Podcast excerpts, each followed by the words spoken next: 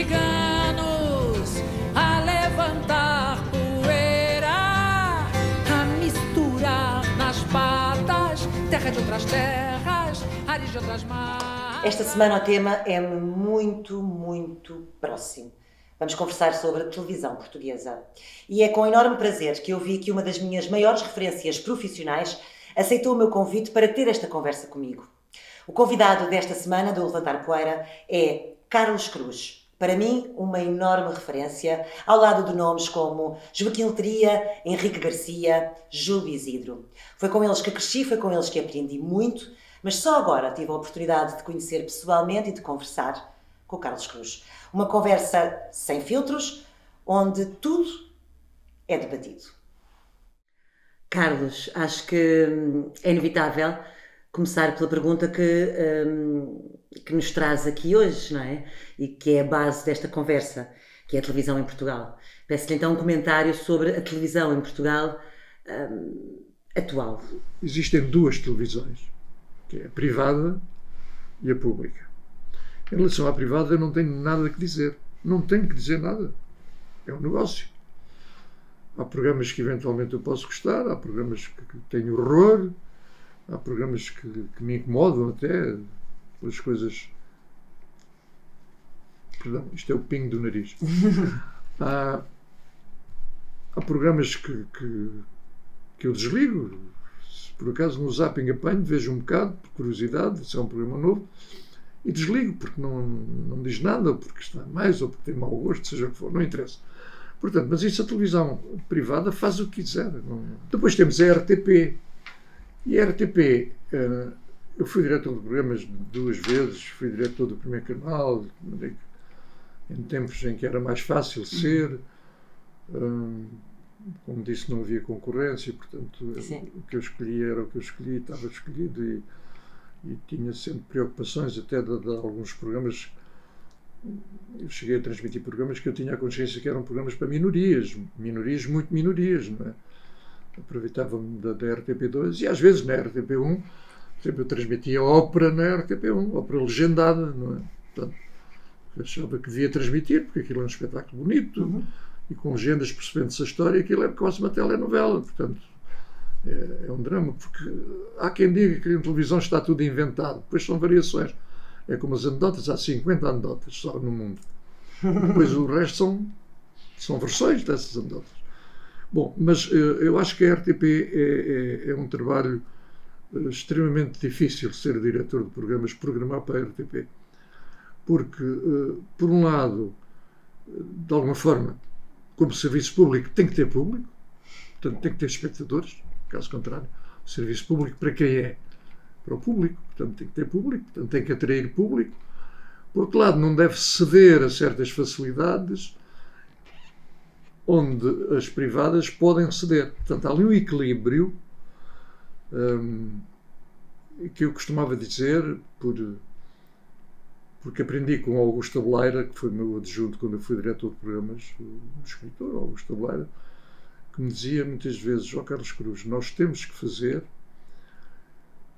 um equilíbrio entre a televisão que o país quer e a televisão que o país precisa.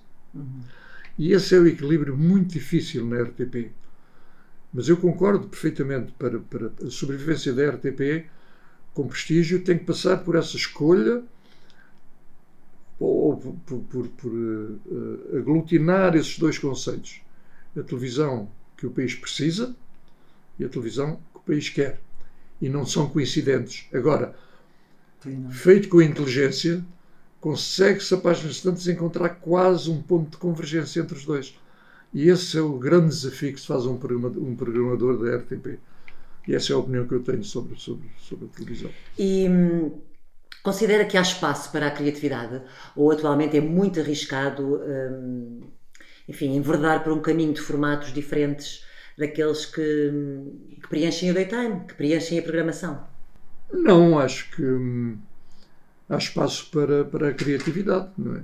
Portanto, o problema é quem é que descobre uh, o formato que pode combater uh, os formatos de 2 da manhã e da tarde, o que é que são? São, são conversas uh, tendencialmente a contar dramas e desgraças, portanto, explorando de alguma forma os sentimentos os básicos das pessoas, o, um certo voyeurismo que todos nós temos e em Portugal temos de uma forma bastante desenvolvida por uma questão cultural. Enfim, não somos ainda, quanto a mim, um país desenvolvido, estamos em vias de desenvolvimento desde o Dom Afonso Henriques, mas temos feito algum, algum progresso. Mas, portanto, eu acho que é possível imaginar uh, outros formatos. Não, eu acho que há maus programas também, uh, que não deixam de ser populares por serem maus. Portanto, aí é um problema de. É que, que, é um tema que, se, que não se esgota. Podemos estar aqui a discutir uh, um mês seguido o que é o gosto. Claro. O que é o gosto das pessoas. Sim. Não é? Como é que se forma o gosto? Quer dizer, a maneira de você ver o mundo não é a minha maneira de ver o mundo. Uhum. Você olha para um programa, eu, por exemplo, eu tenho um defeito a ver programas. Não, em lugar de me preocupar primeiro com a qualidade, preocupo-me por saber como é que aquilo foi feito nos bastidores. É como no, no cinema, eu vou ao cinema, estou sempre na, atrás da câmara. Não é? De maneira que, eh, se você reparar para, para Portugal, a cultura transmontana não tem nada a ver com a cultura algarvia. Portanto, encontrar aqui uh, o lugar geométrico do gosto português para programar televisão claro. é um bocado complicado. Agora, é uma coisa que é muito simples. Uh, por muita falta de cultura que um povo tenha, tem, no entanto, um gosto básico. E a exploração explora muito esse gosto básico para encontrar o quê? Encontrar o ponto comum para ter mais audiências. Claro. Portanto, quanto mais quanto for mais... ao encontro do gosto, que é o lugar geométrico do gosto de milhões de portugueses. Quanto mais geral for a oferta, Exato. Exatamente. É quanto mais específica, menos público terá. É? Exatamente. Claro.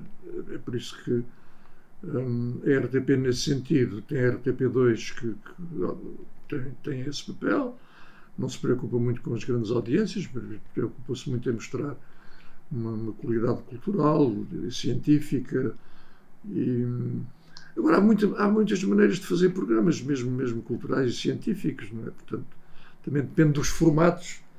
Uh, e agora, agora vivemos na, na, cultura das telenovelas, é? é? isso que faz a programação. Depois esses programas que você diz de manhã e à tarde, aí sim, aí acho que se podia mexer, não é?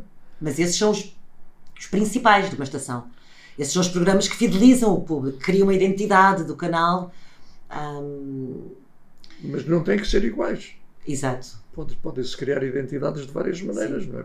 Até os cenários se repetem, não é? Exatamente.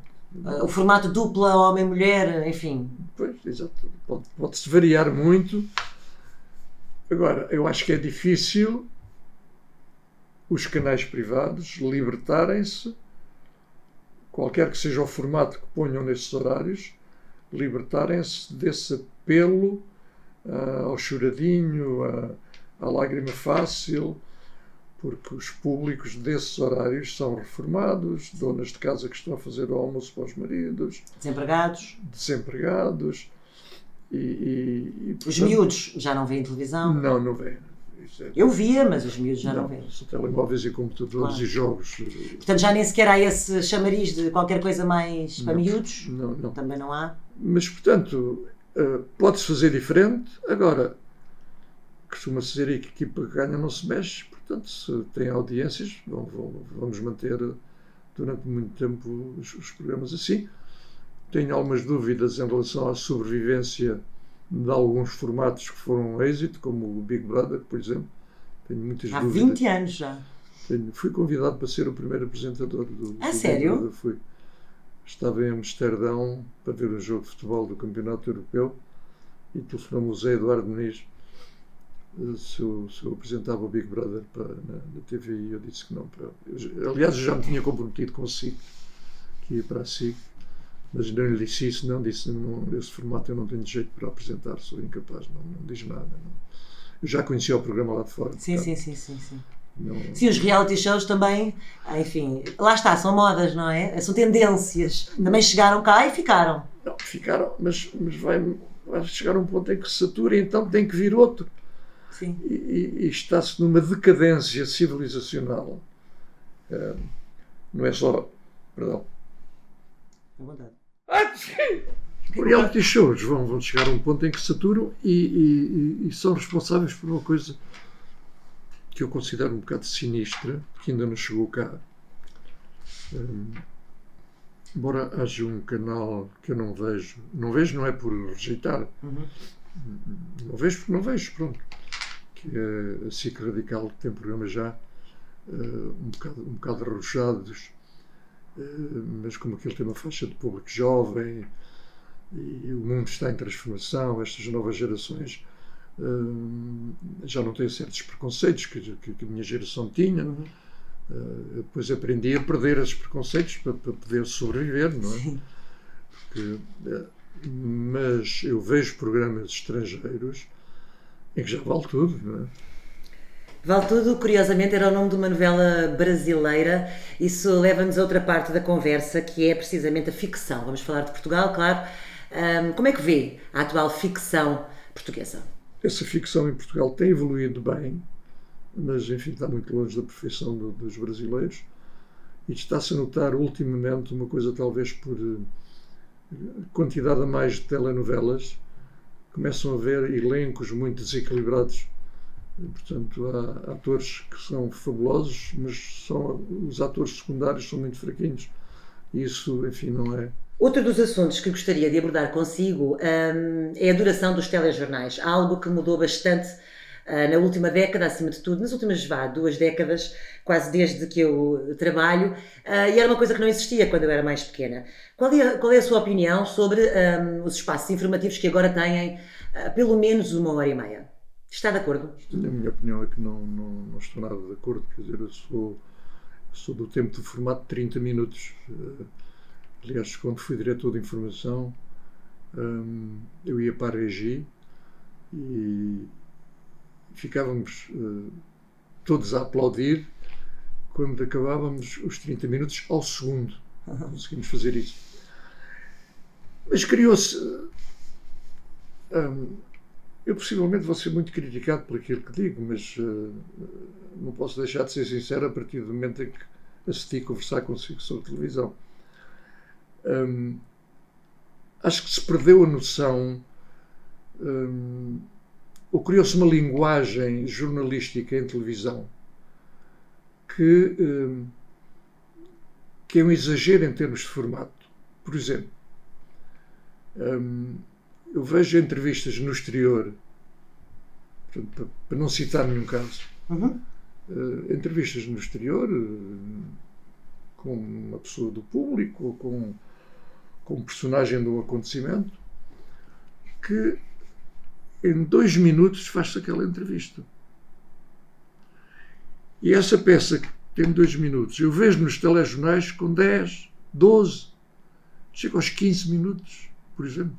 É? Sim, é verdade. Às vezes, uh, uh, na página desportiva dos telejornais, por exemplo, disseca-se tanto aquela jogada e repete-se tanto porque para mim, a páginas tantas eu já estou enjoado, mas se calhar sou eu que me enjoo com facilidade. Mas, e, portanto, o desporto ganhou um destaque enorme dentro da informação, não é? pois, é? O desporto era tratado à parte. Pois, mas isto é como, isto era como, como as touradas. Quando a, a, televisão transmitia touradas, cada vez mais havia público nas touradas. Ao contrário, eh, eu lembro que negociei o primeiro grande contrato para transmissão de futebol em televisão porque os clubes grandes não faziam, não deixavam transmitir, o Sporting, Benfica, não sei o quê. Eu era diretor de programas e tive que negociar com a, com a Federação Portuguesa de Futebol na altura e não foi fácil. Não foi fácil. E lá consegui uhum.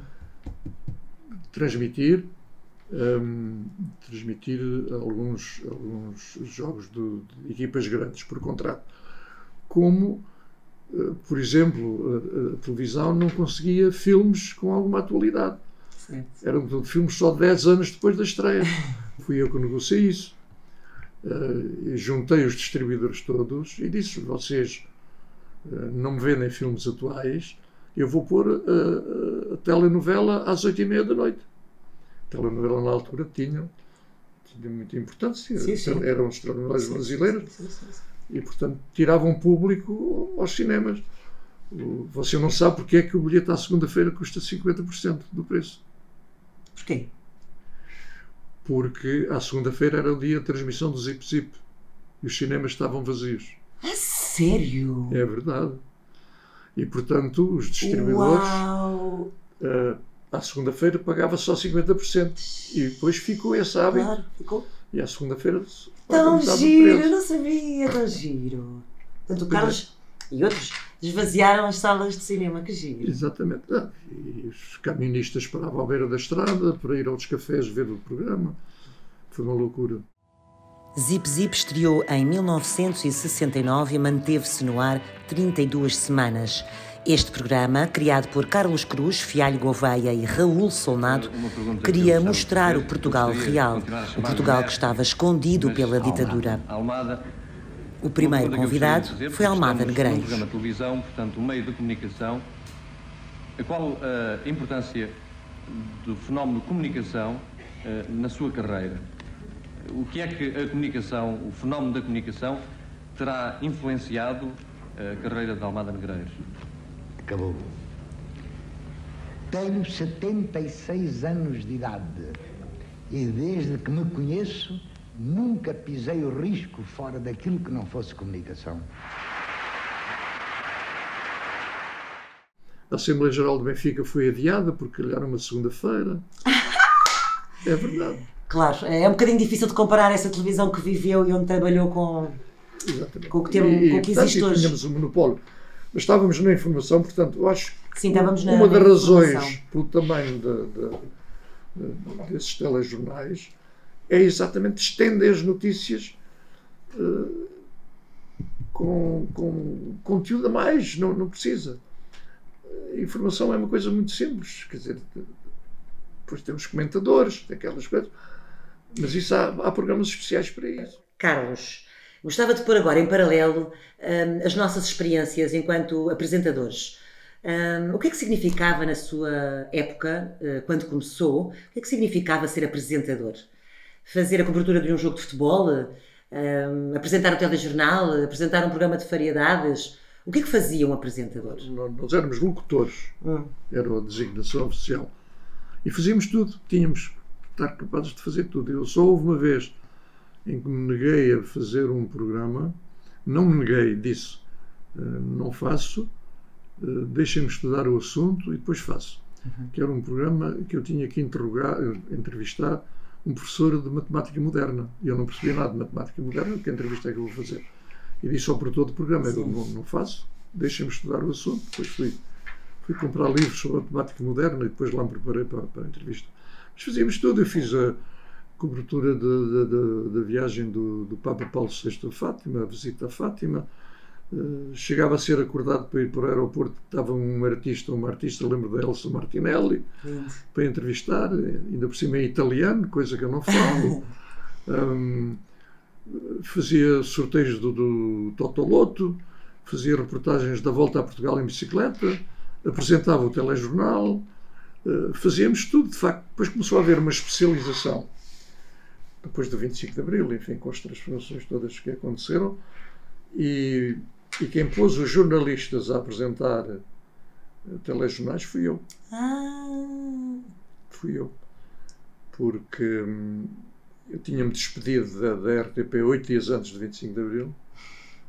E estava de férias no Algarve. E havia, era preciso fazer uma emissão especial porque o, o Spínola ia reconhecer o direito à autodeterminação da Guiné, autodeterminação. uhum.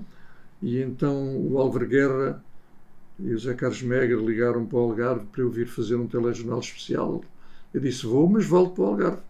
Porque eu já, já não era funcionário, já, tinha, já me tinha Sim, despedido. sim, sim. no dia- desde o dia 1 de maio que eu já não era funcionário. E, e vim e, e, portanto, orientei a produção desse telejornal especial. E depois, eh, agora vou para o Algarve e perguntaram-me, então, e quem é que vai apresentar agora o, a partir de agora? Eu disse, não sei, eu disse que vinha cá fazer este que me ia embora. Hum, mas tenho uma ideia só, enfim, há uma pessoa aqui na, na televisão que acho que pode fazer isso, que é o Adriano Cerqueira.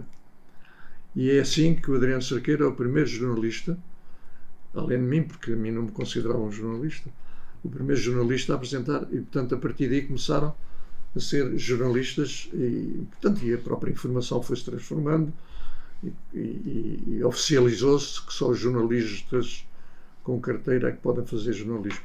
A partir do momento em que o apelo ao telefonema está incluído num programa, por exemplo, esses programas agora que é Isto é Portugal, ou não sei o quê e tal, Certo.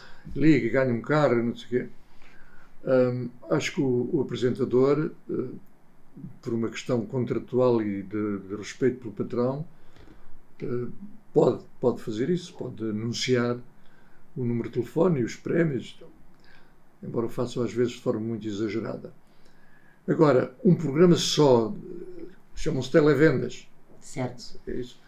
Um programa só de televendas, ah, eu acho que não deve fazer parte do currículo de um apresentador de carreira, um Uhum. comunicador de carreira. Não quer dizer que pontualmente ah, não, não faça. Mas ah, porque fica colado esse, esse, Uhum. esse, esse tipo de trabalho, fica colado esse formato. Portanto, em algum sentido, a sua família tem razão. Hum, agora, para o apresentador é, é uma boa fonte de, de- de- não é de riqueza, mas de rendimento. Mas era uma coisa que eu não faria, por exemplo. Ah, aliás, normalmente são, são mulheres que fazem esses, esses televendas. Não, não sei se vi alguma Tem vez. razão, tem razão. Está a falar do. Sim, está. Temos programas de madrugada, não é? Sim, esses, não- sim, esses estão. São uns puzzles. Exatamente. Esses ah, não estão a vender produtos. Estão... Não, não, estão, Sim. Agora, a o, vender o produto é outra coisa. Vender o produto é você está a fazer publicidade Uhum. àquele produto. Hum, eu, eu, eu fiz eu fiz isso no 1, 2, 3. Eu fiz publicidade no 1, 2, 3. Ah, já havia merchandising, um, product placement. Sim, sim, sim, Ah. sim, sim. Havia, havia. Havia uh, os prémios do 1, 2, 3. Verdade, sim. Era, era tudo. uh, Eram oferecidos, não era um investimento da Anunciava-se estação. o prémio e, uh, em alguns casos, quando havia contrato para isso, dizia-se um slogan de uma campanha. De uma Ah. campanha. Eu fiz o lançamento do. Do agora não me lembro. Ah, da Nova Rede, do Banco Nova Rede, não sei se se lembra. Perfeitamente. Foi lançada no 1, 2, 3. A sério. Fui eu, que- fui eu que lancei. Fazia mesmo o anúncio dentro do programa do, do, do, do- banco.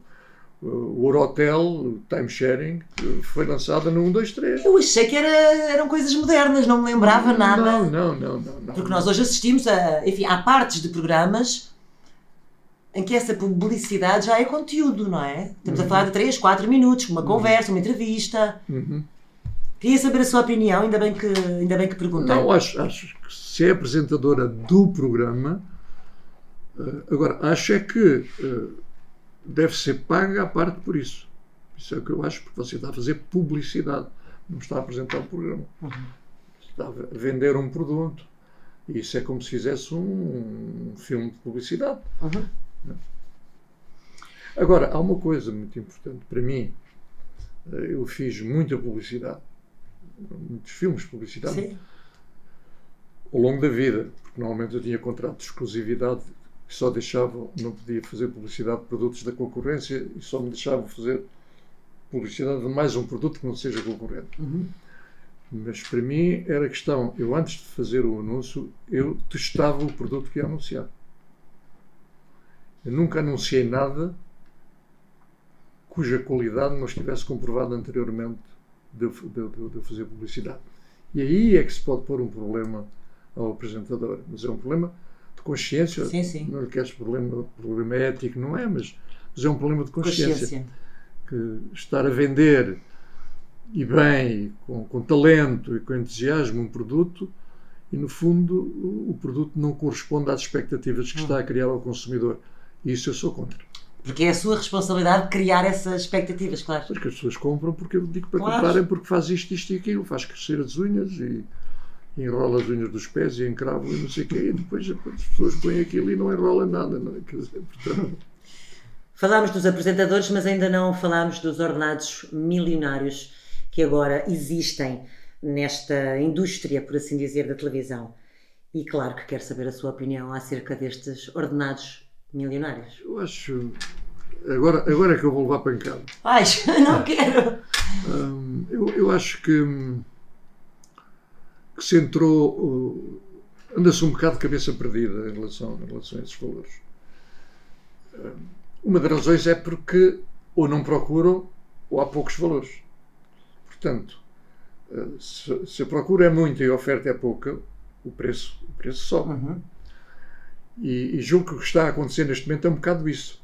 Bom, uh, vê-se isso na, nas privadas, principalmente. Uh, na guerra de audiências, porque justifica pagar um X. Eu acho que se perdeu, ou perdeu-se um bocado a noção, uh, nomeadamente num, num, país como o nosso, mas enfim. Mas eu também já fui muito bem pago. Uhum. Mas nunca a este nível, por exemplo. Não, Estamos a falar de milhões, já chegámos ao patamar dos milhões por ano, não é? Exatamente, não, acho, acho que se perdeu, perdeu-se um bocado de pé. E acredito, acredito que uh, pode não durar eternamente esse, esse tipo de valoração. Um, e depois não aparecem. Quer dizer, se aparecer agora um, uma pessoa que faça 20, 25% de share com um produto novo, um programa novo, quanto é que se vai pagar depois do que se tem pago a outros? Sim. Não é? Acho que não dá para falar da televisão portuguesa atual sem mencionarmos o fenómeno Cristina Ferreira. Carlos, eu pergunto-lhe, nós nunca antes tivemos uma pessoa tão presente em cada uma das áreas da indústria da televisão, pois não? Não, não não é só na indústria da televisão. A Cristina Ferreira é, é, é, um produto da televisão. Temos que começar por aí, não é? Ela não tem culpa nenhuma. Foi, foi a televisão que fez a Cristina Ferreira.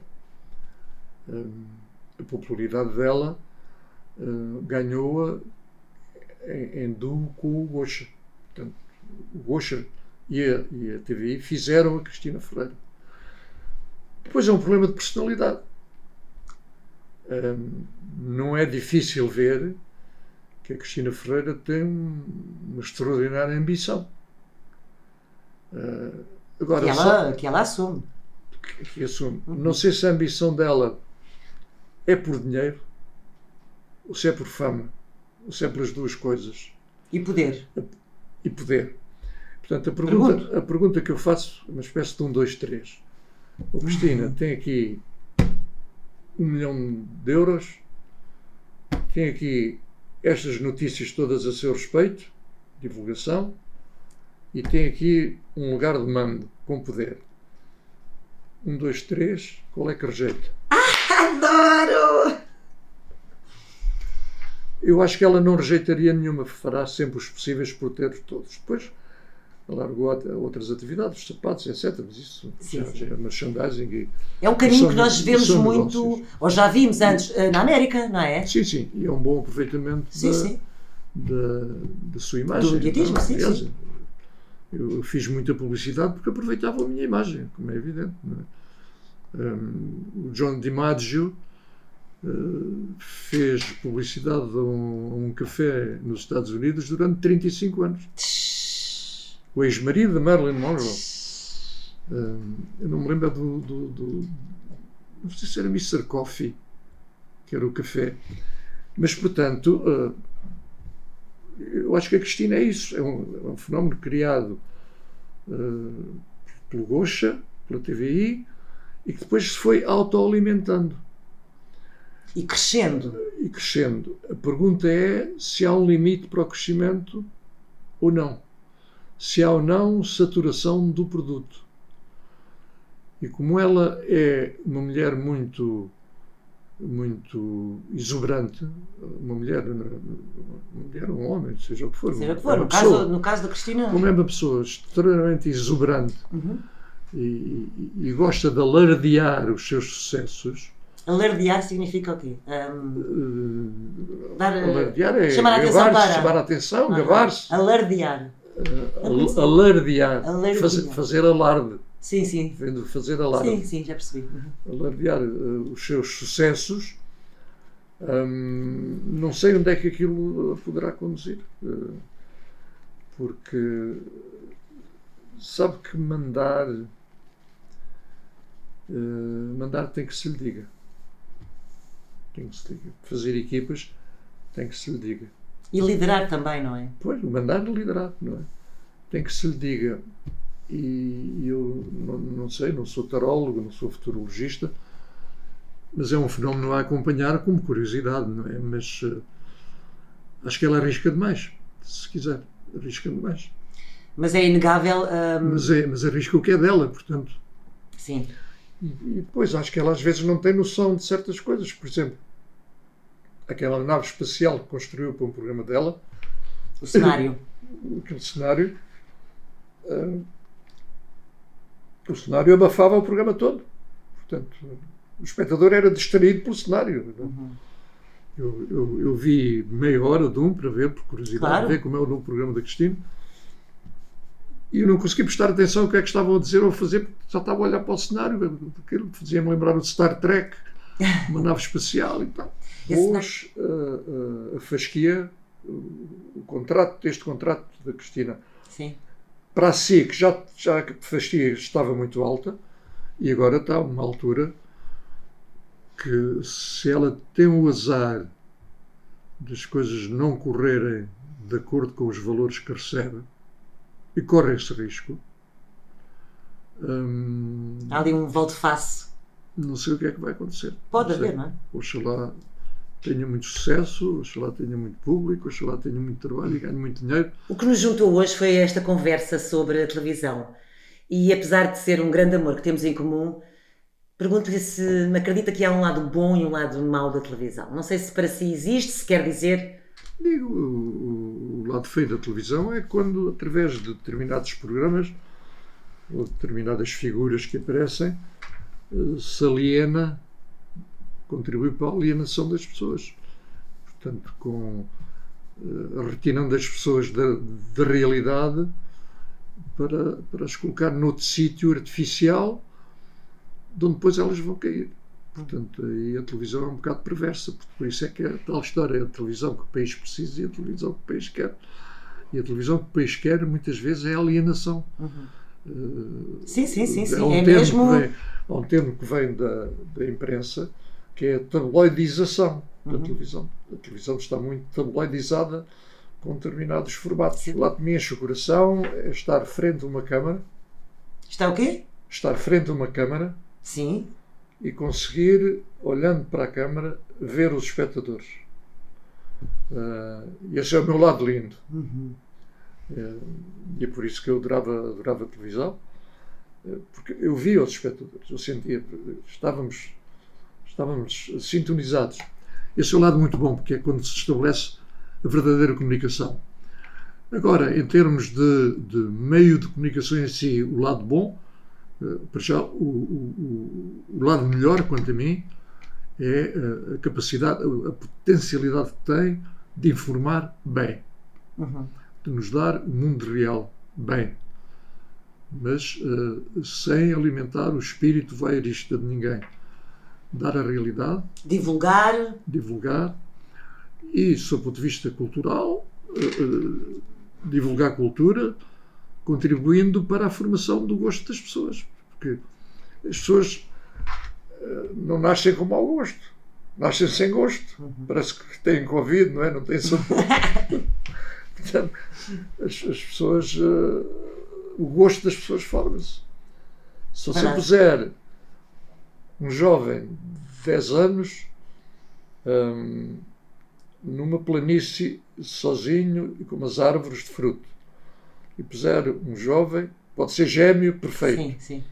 Uh, no meio de arranha-céus, não é? E depois juntar os dois quando eles tiverem 25 anos uhum. e der várias coisas à escolha, não escolhem a mesma coisa. Pois não, pois não. Portanto, se você tiver um indivíduo que cresce no meio da pintura, uhum. ele começará sem sem dar por isso a apreciar pintura, a apreciar beleza, a apreciar uhum. estética, ter, ter o sentido estético, como a música. Então o segredo está na variedade, não é? De termos uma oferta Exatamente. variada. Essa, essa, é a vantagem da televisão. Não estou a falar das televisões estrangeiras por cá. Não, não, não. Estávamos a falar só dos portugueses. Se bem que hoje, hoje, hoje a, a- a televisão, já agora deixe-me acrescentar isso, nós temos estado aqui a falar da televisão portuguesa. E agora vai falar do streaming. É isso? Há o streaming, há, as televisões por cabo, Uhum.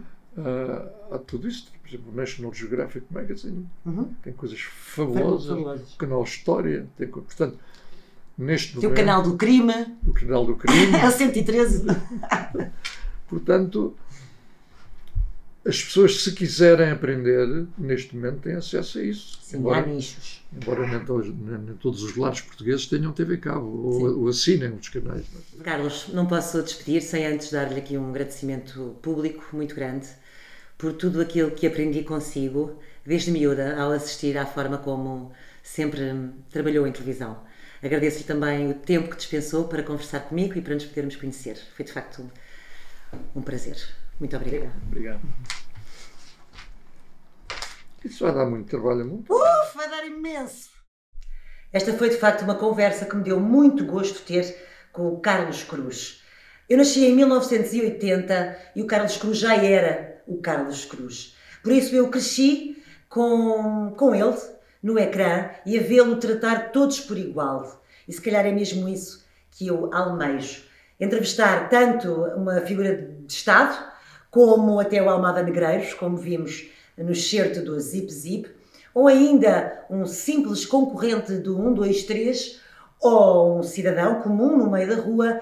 E nessas entrevistas a postura foi sempre a mesma e tratou sempre todos por igual. É esta a maior lembrança que eu tenho do seu trabalho, do seu contributo na televisão portuguesa, bem como todos os programas pelo qual ele foi responsável, não apenas como apresentador, mas como produtor ou criativo e por aí fora. Foi um gosto ter esta conversa e falar sobre um dos meus amores maiores, a televisão. Até para a semana.